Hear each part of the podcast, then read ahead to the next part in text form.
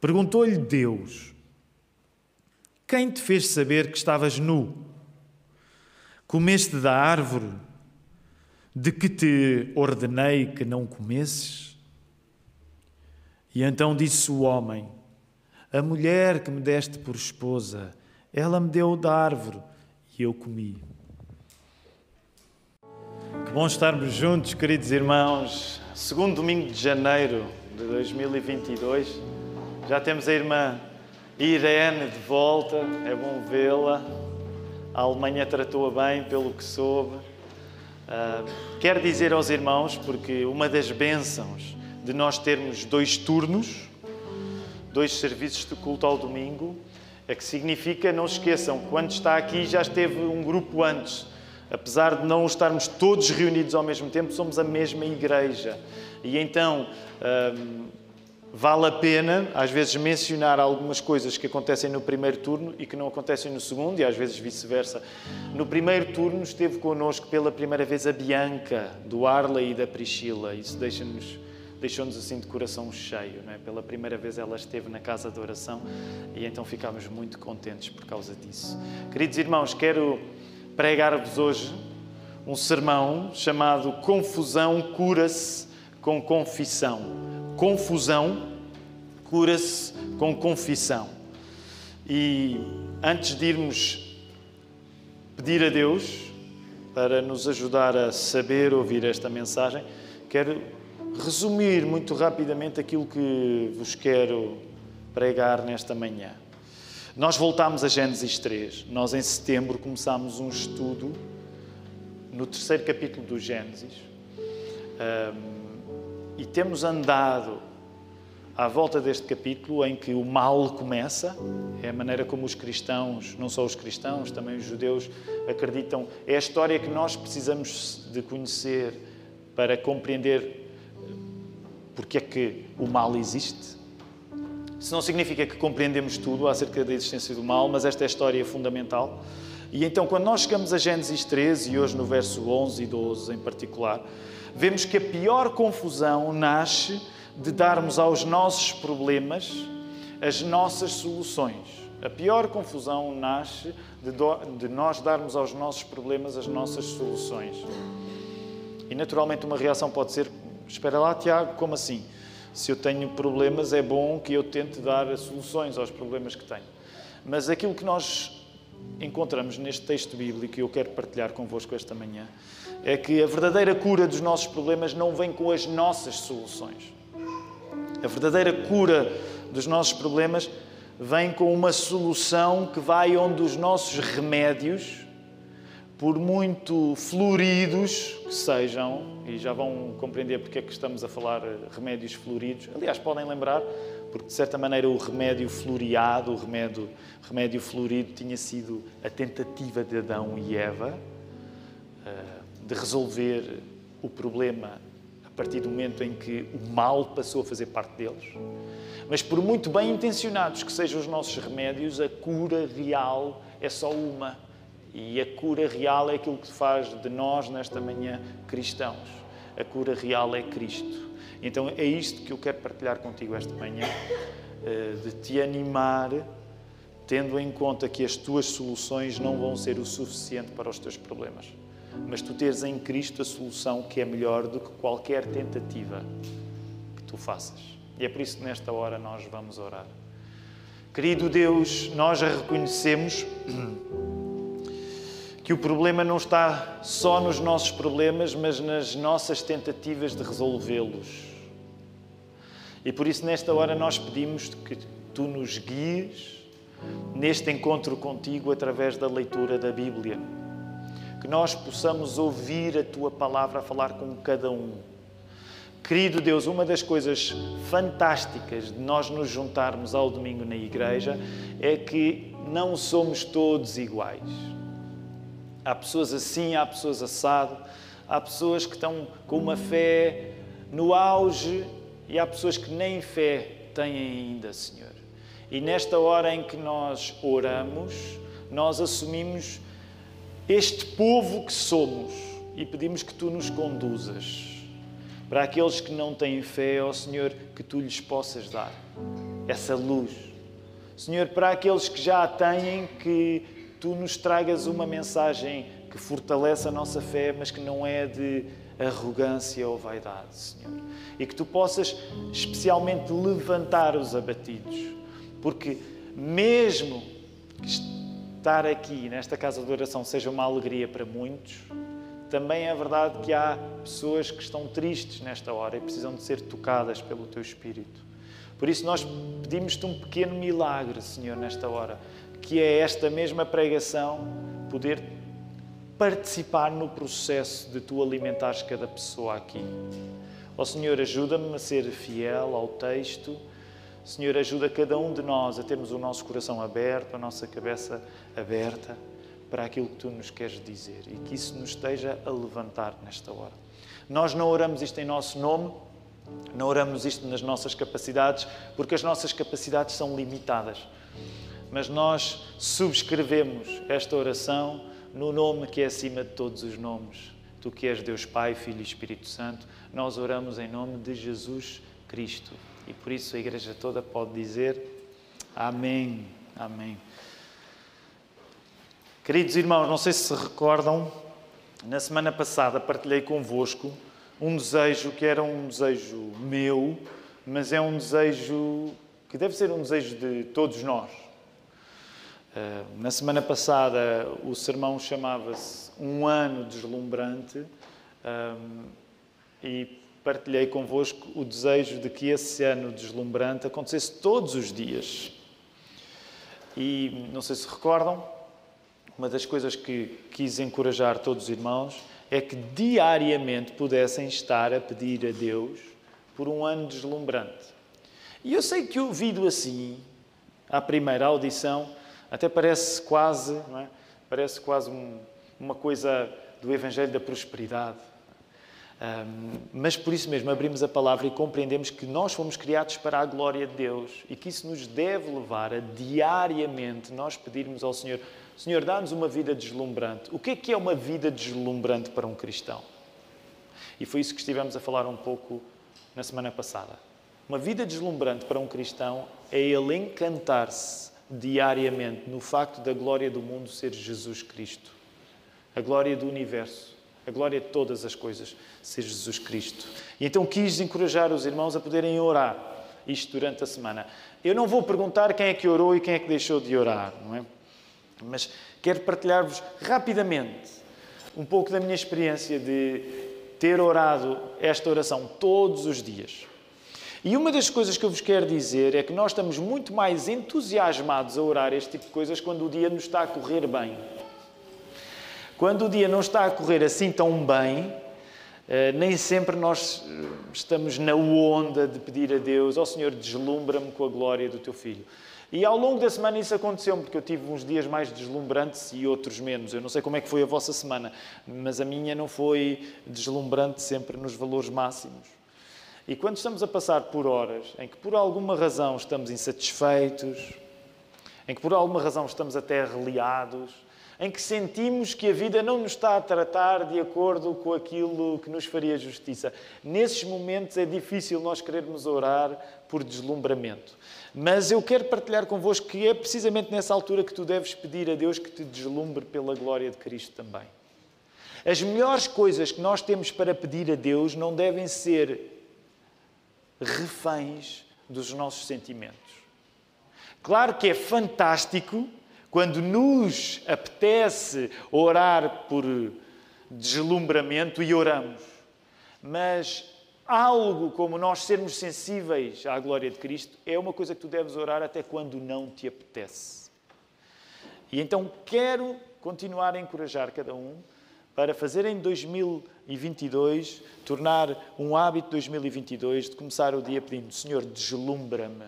Eu quero ser deslumbrado hoje com o facto da glória do mundo ser Jesus Cristo, a glória do universo, e que eu possa viver em conformidade com isso. Parece-vos bem? Parece-vos bem, queridos irmãos? É, houve aí um sim, eu gostei, houve um sim aí firme. Vamos então voltar até à palavra. Falámos de deslumbramento, agora vamos deslumbrar-nos com o texto bíblico de outro modo. Portanto, verso 11, verso 12, volta aí ao texto, volta a ler. O que perguntou Deus, o que respondeu Adão. E em primeiro lugar, nós precisamos de alinhar rapidamente algumas ideias acerca do que é que nudez significa na Bíblia. Vamos começar por admitir que na Bíblia, na Bíblia ou em qualquer outro lugar, nudez é estar sem roupa, certo?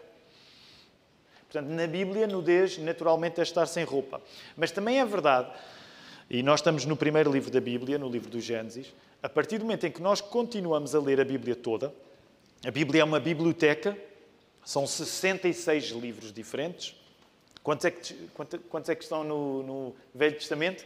No Velho Testamento estão 39 e no Novo estão. É fazer as contas. Quando nós lemos toda a Bíblia nesse processo, nós vamos entender que nudez não quer dizer só não ter roupa.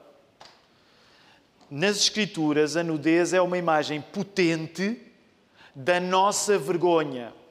E nessa medida, a nudez é uma coisa que se torna negativa.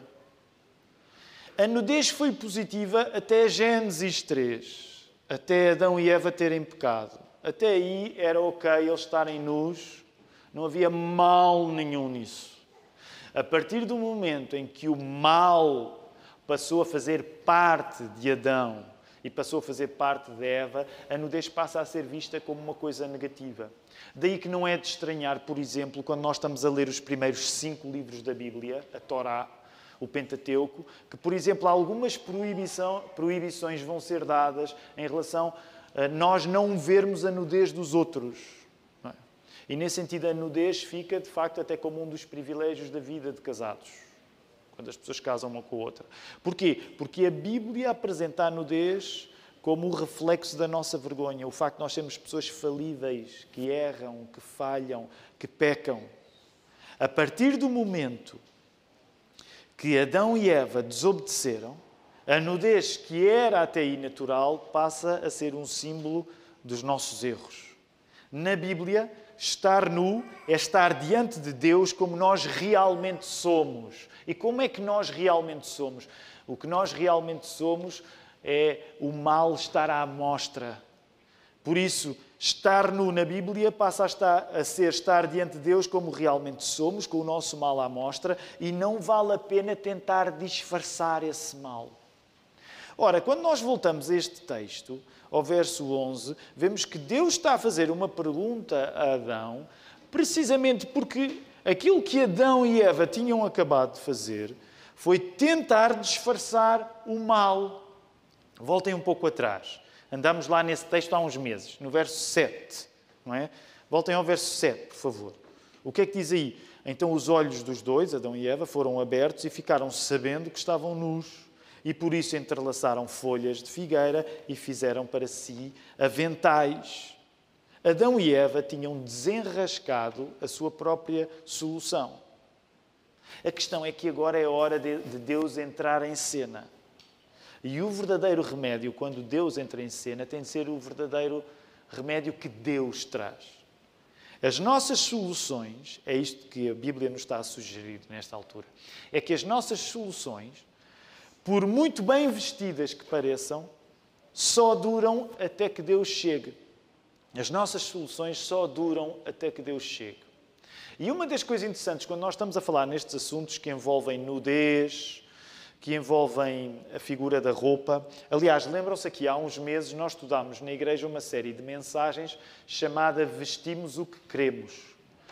Uh, e era no capítulo 6 da carta que o apóstolo Paulo escreveu aos Efésios, em que o apóstolo Paulo chama as pessoas a vestirem uma armadura espiritual, não é? uma roupa de guerra espiritual. E uma das coisas que partilhamos convosco nessa altura é que na Bíblia a figura de vestir é uma figura muito importante que vem do universo da figura de nudez aqui em Gênesis 3. Porque quando nós estamos a falar em estar nu ou estar vestido, na Bíblia isso quer também dizer aquilo que nós fazemos, a maneira como nós nos comportamos. Por isso, Quando voltamos aqui ao capítulo 3 do primeiro livro da Bíblia, o Gênesis, nós entendemos que a solução que Adão e Eva tentaram dar a partir do momento em que o mal entrou dentro deles e eles comeram do fruto que não deviam comer, é que eles próprios tentaram arranjar a solução, neste caso com a maior elegância que conseguiram, que foi arranjar aqueles aventais, aquela roupa improvisada com as folhas da figueira. Uma das coisas que acontece naturalmente na vida de qualquer pessoa, vamos aplicar estes princípios que estão no livro agora à nossa vida, é que nós temos a precisa tendência de Adão e Eva. Quando alguma coisa nos acontece, a nossa inclinação natural é nós improvisarmos uma solução. E essa solução improvisada pode até ser muito elegante, pode ser muito bem vestida Pode até não ser uma solução de pronto a vestir. Nós hoje fazemos parte de uma geração que, em grande parte, uh, se vestem prontos a vestir. Chegamos lá, experimentamos, mas quando vemos, por exemplo, um filme antigo ou, um filme moderno que fala de uma realidade mais antiga, ou quando lemos um livro, voltamos a lembrar, ou às vezes quando ouvimos a história de um avô, por exemplo, porque eles ainda existem, não é? A arte dos alfaiates, em que a pessoa vai lá e a roupa é feita à medida, de acordo com o corpo que nós temos. Uh, uma das coisas interessantes é que nós até podemos fazer à medida os fatos que vestimos, as soluções que tentamos improvisar. Mas uma das coisas que eu te quero dizer com a Bíblia aberta é que, por muito à justa, impecável, bem cortada, que seja a solução que tu estás a tentar, a partir do momento que Deus chega, o prazo de validade dessa solução terminou. As nossas soluções, por muito bem vestidas que pareçam, só duram até que Deus chegue. Quando Deus está, as nossas soluções são desmascaradas na sua incompetência real. Os aventais floridos, porque vinham das folhas de figueira, não servem para tratar do que está em causa. E essa é uma das coisas que o texto está a querer dizer-nos. A nós sabermos abençoadamente desistir das melhores soluções que arranjamos, por muito afinco que tenhamos colocado nessas soluções, por muito à justa, por muito à medida que nos pareça que essas soluções que nós estamos a tentar sejam. Agora, nós vamos encontrar aqui um paradoxo no texto que nos deve, uh, nos deve encorajar. Sabem, uma das coisas bonitas que está a acontecer nos últimos tempos é que aqui à frente eu tenho meninas, crianças, e que trazem de facto uma, uma beleza agora particular para, para a pregação da mensagem, e que ouvem com muita atenção, estão a tomar nota. Uh, e uma das coisas que hoje me compete é explicar, não é? Naturalmente, explicar, por exemplo, estas duas meninas que estão aqui à frente, o que é um paradoxo. E portanto, eu só vou poder sair daqui, é? Isto, é, isto é muito importante. Hein? Raquel e Isabel, eu só vou poder sair daqui quando vocês tiverem compreendido o que é um paradoxo, está bem? Portanto, se vocês tiverem compreendido, o sermão continua. Se não tiver, eu vou insistir. Ok, o que é que é um paradoxo? Eu acho que já me estou a arrepender de ter dito isto. Um paradoxo é uma coisa que parece uma contradição. Vocês sabem o que é uma, uma contradição? Claro, claro.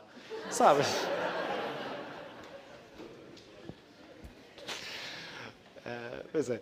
Bem, vamos esquecer o que eu disse a estas meninas. A gente, tem de ir para casa a almoçar. Mas eu vou tentar mesmo assim não desistir, porque o, o, o, pregar bem é saber explicar coisas difíceis, o que eu acho que não vou ser capaz. Uma contradição é uma coisa que parece que não faz sentido. Sabem que é uma coisa que parece que não faz sentido. Não é? Agora, o que é que é um paradoxo? Uma contradição é uma coisa que parece que não faz sentido. Se não faz sentido, pensem numa coisa que não faz sentido. O que é que seria uma coisa que não faz sentido, assim, na linguagem da Raquel e da Isabel? O que é que é uma coisa que não faz sentido, Filipe? Comer a sopa com o garfo. Faz sentido? Não faz muito sentido. Pois não, pois não. Então, o paradoxo parece uma contradição, mas não é. O que é que é um paradoxo? É uma coisa que parece que não faz sentido, mas quando é olhada da maneira certa, nós encontramos o sentido que parece que essa coisa não tinha. Então, qual é o paradoxo aqui?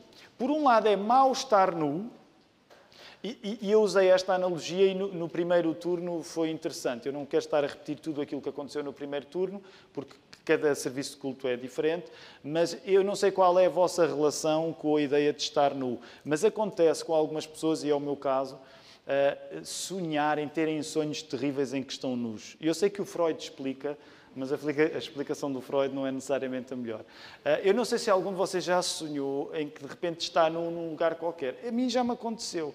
Não havia muita gente a quem tivesse acontecido no primeiro turno, mas o meu primo André também tinha essa experiência, então percebemos que pode ser um mal da, da minha família em particular. Mas quem é que já sonhou em que de repente está no, num lugar qualquer onde não é suposto?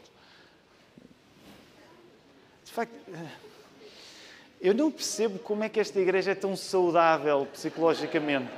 É que eu às vezes fico mesmo convencido que eu sou a pessoa mais. Hum, mais mais mentalmente doente aqui da nossa igreja.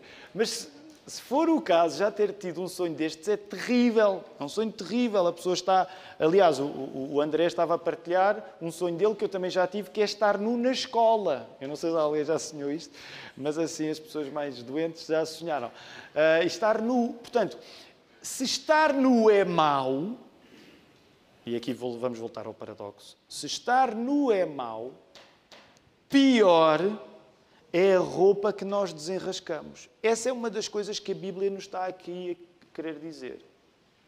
Se estar nu é mau, pior é ainda a roupa que nós tentamos safar para nós mesmos. Agora vamos aplicar isto a nível teológico. Se é mau nós sermos pecadores, pior é sermos justos à nossa maneira. Se é mau eu ser mau, Pior é eu julgar que sou bom e comportar-me de acordo com uma qualidade que me convenci que tenho. Nessa medida, voltamos ao paradoxo, há uma esperança neste paradoxo, que é nós precisamos de estar nus diante de Deus. Nós precisamos de estar diante do Criador conscientes de que, por muito que usemos para disfarçar a nossa vergonha, vai ter de ser Deus a vestir-nos por muito que façamos, vai ter de ser Deus a fazer em nós. Estamos ainda no campo do paradoxo, de facto. Por muito que tu faças, vai ser necessário Deus fazer algo por ti. E é este o princípio que está neste texto e que vai culminar, claro está, num texto muito mais à frente, no Novo Testamento, Aliás, vai começar por culminar ainda aqui neste texto, quando nós formos ver a maneira como Deus vai lidar com isto tudo, na promessa de um Salvador.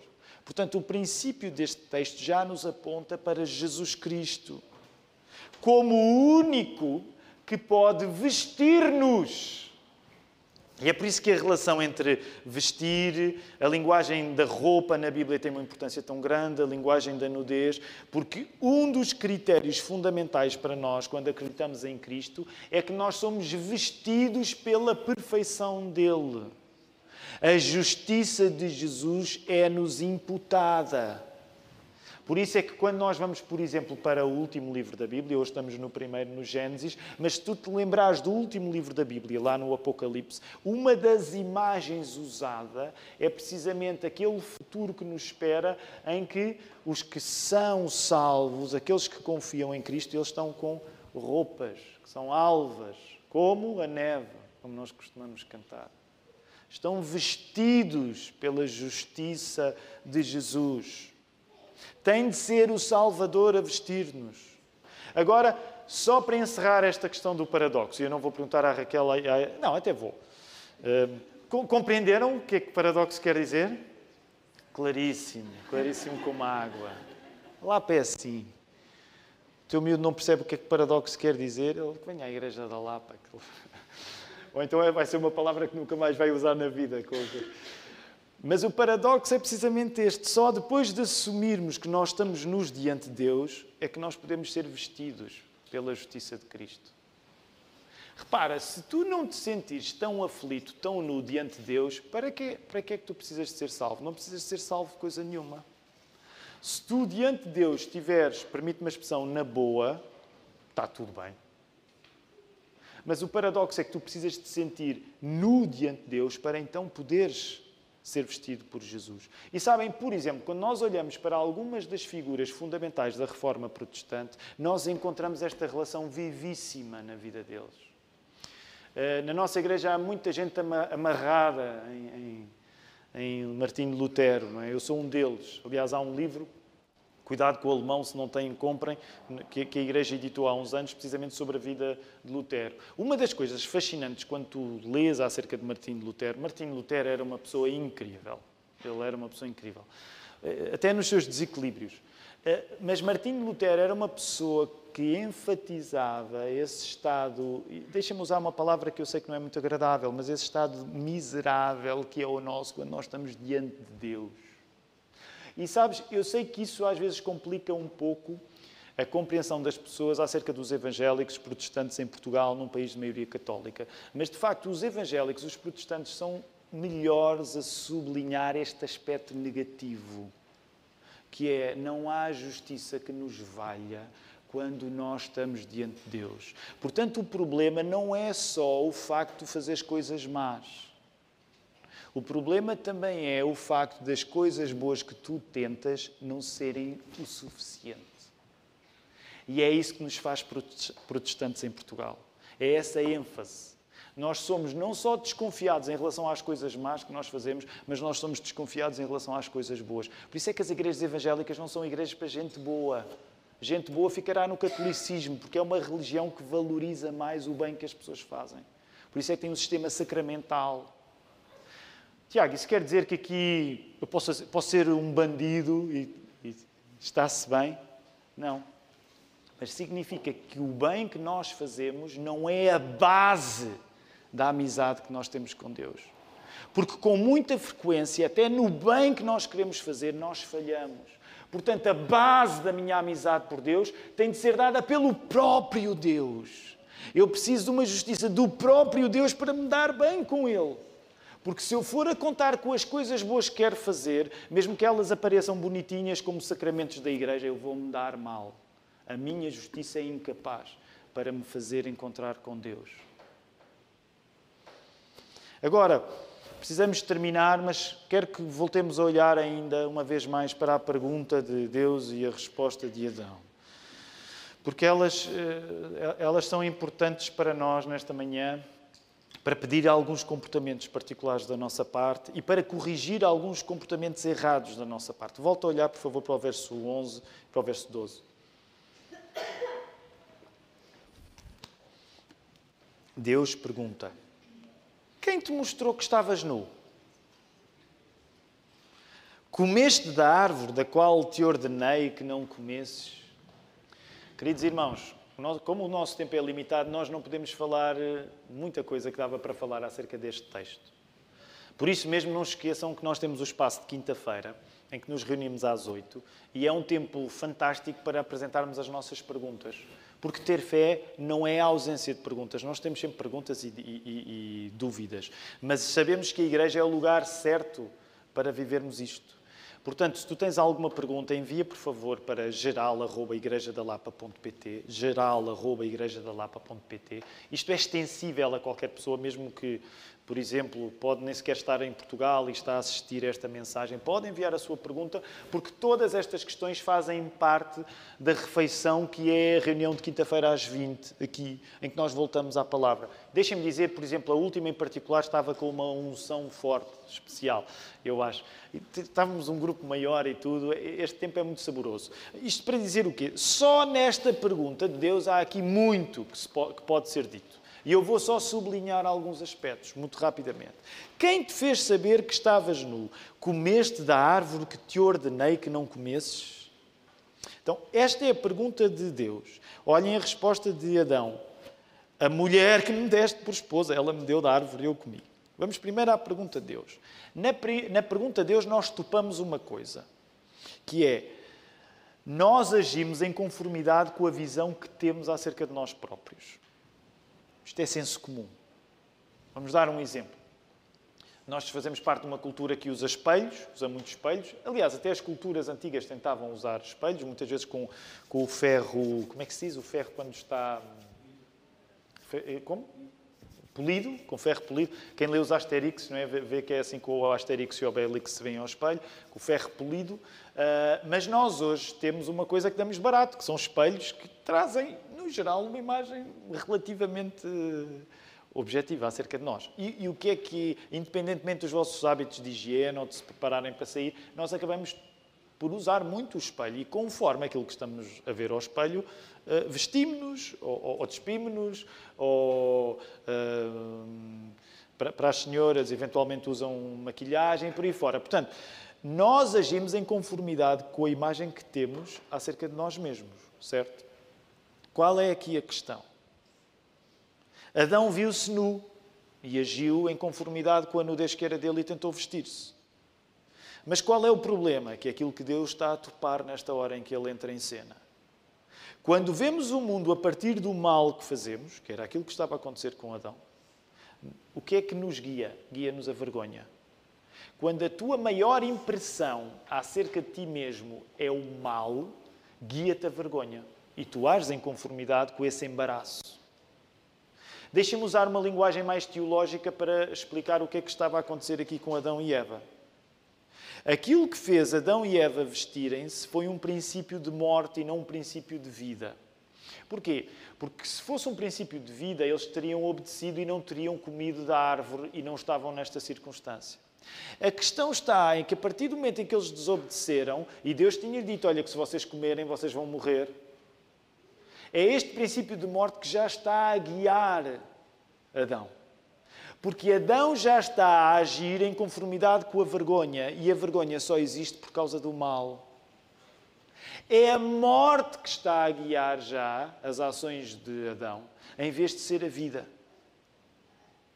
A esse estado de nós sermos guiados pelo nosso mal, nós podemos chamar confusão.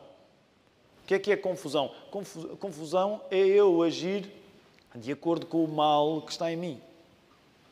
E a confusão vê-se precisamente na resposta de Adão. Queres ver como é que se caracteriza a confusão? Olha para a resposta de Adão. Volta a olhar aí para a resposta de Adão no verso 12. Porque Deus perguntou: olha, comeste da árvore que eu te ordenei que não comesses? Olhem bem a esperteza de Adão. A mulher que me deste deu-me da árvore e eu comi. Confusão corresponde a tu estares a ser guiado pelo teu mal e tomares o que Deus criou para o teu bem como uma maldição para ti. Vou voltar a repetir. Confusão correspondendo a tu teres um leme, em tu seres guiado pelo teu mal, toma o que Deus criou para a tua bênção e tu dizes que é maldição. Adão está a usar Eva como justificação do seu pecado, como se Eva não tivesse sido criada para o bem de Adão. Volta aí um pouco atrás ao capítulo 2. Faz favor, volta aí ao capítulo 2. Olha aí, a partir do verso 18. Disse mais o Senhor Deus: Não é bom que o homem esteja só. Então Deus deu-lhe companhia, porque não era bom, portanto a circunstância de Adão melhorou. Eva foi bênção para Adão. E é uma bênção tal, e nós com frequência falamos muito apaixonadamente neste texto, porque ele é um texto. Olha, corresponde àquilo que falávamos a semana passada. É um texto entornado, no melhor sentido que a palavra pode ter. Vê aí a partir do verso 23. Por isso é que nós precisamos ler a Bíblia em voz alta. Andamos a insistir muito nisto. Precisamos ler a Bíblia em voz alta para tu perceberes aí o que é que está a acontecer no coração de Adão. Sabes qual é a maneira certa de ler o verso 23? Esta é agora osso dos meus ossos e carne da minha carne. É um pouco assim, ok? Ah! O paraíso estava fixe, mas agora, ok? É isto, é isto que está acontecendo neste texto. Isto era a maior menção de Adão. Cãezinhos é fixe, gatinhos é fixe, dar-lhes nomes é engraçado. É pá, mas eu agora ganhei uma mulher. É isto que o texto está a dizer. Agora repara, quando o mal aparece, quando o mal aparece, o que é que é confusão? Ei, ei, oh Deus, então foi a mulher que me arranjaste. Eva passou do maior prémio para a pessoa que agora é usada como a origem do problema. O que é que é que tu estás confuso? Tu usas o teu antigo prémio e dizes: Não, bem vistas as coisas, este prémio foi um problema. Tu estás confuso quando, como Adão, vês as coisas boas como coisas más e as coisas más como coisas boas. Oh, queridos irmãos, quando nós pensamos na nossa vida, isto acontece-nos tantas vezes. Nós acabamos a queixar da mesmíssima coisa que durante tempos e tempos e tempos pedimos a Deus. Deus deu-nos, mas como está a ser o mal que nos guia, nós damos por nós a queixar-nos da velha, antiga bênção que nós tantas vezes pedimos. Graças ao Senhor, a confusão tem um antídoto, tem um remédio, que neste caso passa pela confissão. É por isso que este sermão se chama Confusão cura-se com confissão. O castigo que estará por vir, olha, olha para o texto, avança aí no, no, no capítulo 3, depois, se Deus permitir, nós, nós vamos chegar aqui, sobretudo a partir do, do, do verso 14 e 15, Deus vai começar a trazer castigos. Deus vai trazer castigos, porque há consequências para o nosso mal. Eu não quero que ninguém me interprete mal nesta mensagem. Há consequências para o mal que nós fazemos, mesmo quando Deus nos perdoa. E Deus vai trazer. Quero chamar-te uma coisa, não vou pregar acerca disto, porque lá chegaremos, se Deus assim permitir, mas no meio dos castigos, Deus vai trazer a solução também, porque Ele vai prometer a resposta que é Cristo. Mas uma das coisas que eu te quero dizer é que não é possível tu atravessares as consequências do teu mal sem fazeres a coisa certa que Deus espera e esperava mesmo pudesse acontecer, que é a confissão. Por isso é que quando tu vais à pergunta de Deus, tu consegues cheirar ali algum desapontamento. O castigo que estará por vir aqui em Gênesis 3 também é o que acontece quando, em vez de nós confessarmos o mal que fizemos, nós nos escondemos no bem que julgamos ter feito. Vou voltar a repetir, é uma frase longa, mas a ideia é importante para nós nesta manhã. O castigo que está por vir também é o que acontece quando, em vez de tu confessares o mal que fizeste, tu te escondes no bem que julgaste ter feito. Adão perde uma grande oportunidade, tu não deves perder esta manhã. Adão perde a oportunidade de reconhecer o erro cometido ao esconder-se na roupa, que são as suas desculpas vindas da responsabilidade que ele, não assumindo, imputa a Deus. Porque repara, tu podes dizer, num primeiro momento, o que é que Adão? Ah, não fui eu, não fui eu, foi Eva. Mas se tu vires, olha lá para o verso 12, para o final do verso 12. Ele começa por dizer: A mulher que me deste deu-me da árvore e eu comi. Começa por ser a mulher, mas quem é que deu a mulher? A mulher que tu me deste. Então nós acabamos no confuso momento absurdo, mas que infelizmente caracteriza muitos momentos da nossa vida, que é nós na prática acabamos a culpar Deus. Nós na prática acabamos a culpar Deus. Ó oh, Senhor, foi a mulher que tu me deste. Se não me tivesses dado uma mulher, se calhar eu não estava aqui. Claro, isto não está no texto, mas são todas as elaborações que nós fazemos para não assumir as responsabilidades. Logo, uma das coisas que eu quero dizer-te nesta manhã e animar-te é que tu és chamado a assumir as tuas responsabilidades no mal que fazes. Se tu quiseres fazer um, um bypass. Se quiseres passar já, se quiseres queimar a etapa, só te vais dar pior. Por isso é que o melhor que nos pode acontecer, paradoxalmente, é nós assumirmos a nossa nudez diante de Deus e dizer: Senhor, eu, eu, eu não tenho como me safar. Eu, eu vou ter de assumir. Essa é uma das coisas que é mais necessária na vida de qualquer igreja, na vida de qualquer comunidade de cristãos. E que eu gostava que em 2022 tu não tivesses medo. Assuma as tuas responsabilidades, meu irmão. Assuma as tuas responsabilidades, minha irmã. Eu não quero elaborar muito acerca disto, porque, honestamente, até hoje acho que há uma sobrecarga, às vezes, nos assuntos de masculinidade e feminilidade, em alguns contextos. Mas, mas, mas, por um lado, eu também não quero evitar dizer uma coisa que me parece ser justo ser dita acerca disto. É verdade que, infelizmente, ganha-se logo aqui um certo eco do homem que não assume as suas responsabilidades para culpar a sua mulher. Okay? Eu não quero extrapolar muito do texto, mas eu quero dizer, sobretudo aos homens, que nós temos de nos reconhecer neste momento nós temos de nos reconhecer neste momento. A coisa mais abençoada, coisa mais abençoadamente masculina que, como homens, nós podemos fazer é começar por assumir as nossas responsabilidades. E vocês sabem, homens, porque eu também sou feito da mesma matéria e sou tão fraco como vocês são. Essa é uma das nossas grandes dificuldades. E nós, como homens, eu posso dizer-vos que uma das coisas boas a acontecer na nossa vida enquanto crentes, mas entre, e agora falando especificamente na relação entre homens com homens na igreja, porque uma das melhores coisas que aconteceu ao longo de 2021 e 2020 ainda foi, ironicamente, ao não poder ser feita presencialmente, as reuniões de homens cresceram um pouco. Não, são grupos, não é um grupo muito grande, mas online há mais pessoas a, a, poder assistir. E sabem uma coisa interessante? A partir do momento em que homens estão a falar com homens com a Bíblia aberta, tem havido mais homens a assumir responsabilidades, a confessar, a confessar os seus pecados e a dizer: Eu não quero ficar nesta vida onde tenho ficado ao longo de tanto tempo. E isso é uma das coisas que eu gostaria que tu, como homem cristão, pudesses reconhecer nesta manhã. Para nós terminarmos, confessar o nosso mal a Deus, expondo toda a nossa vergonha a Ele, é desistirmos de nos disfarçar no melhor que nós não somos. E é então aí receber o perdão que realmente nos cura. Vou voltar a repetir. Tu confessares o teu mal a Deus, expondo toda a vergonha a Ele,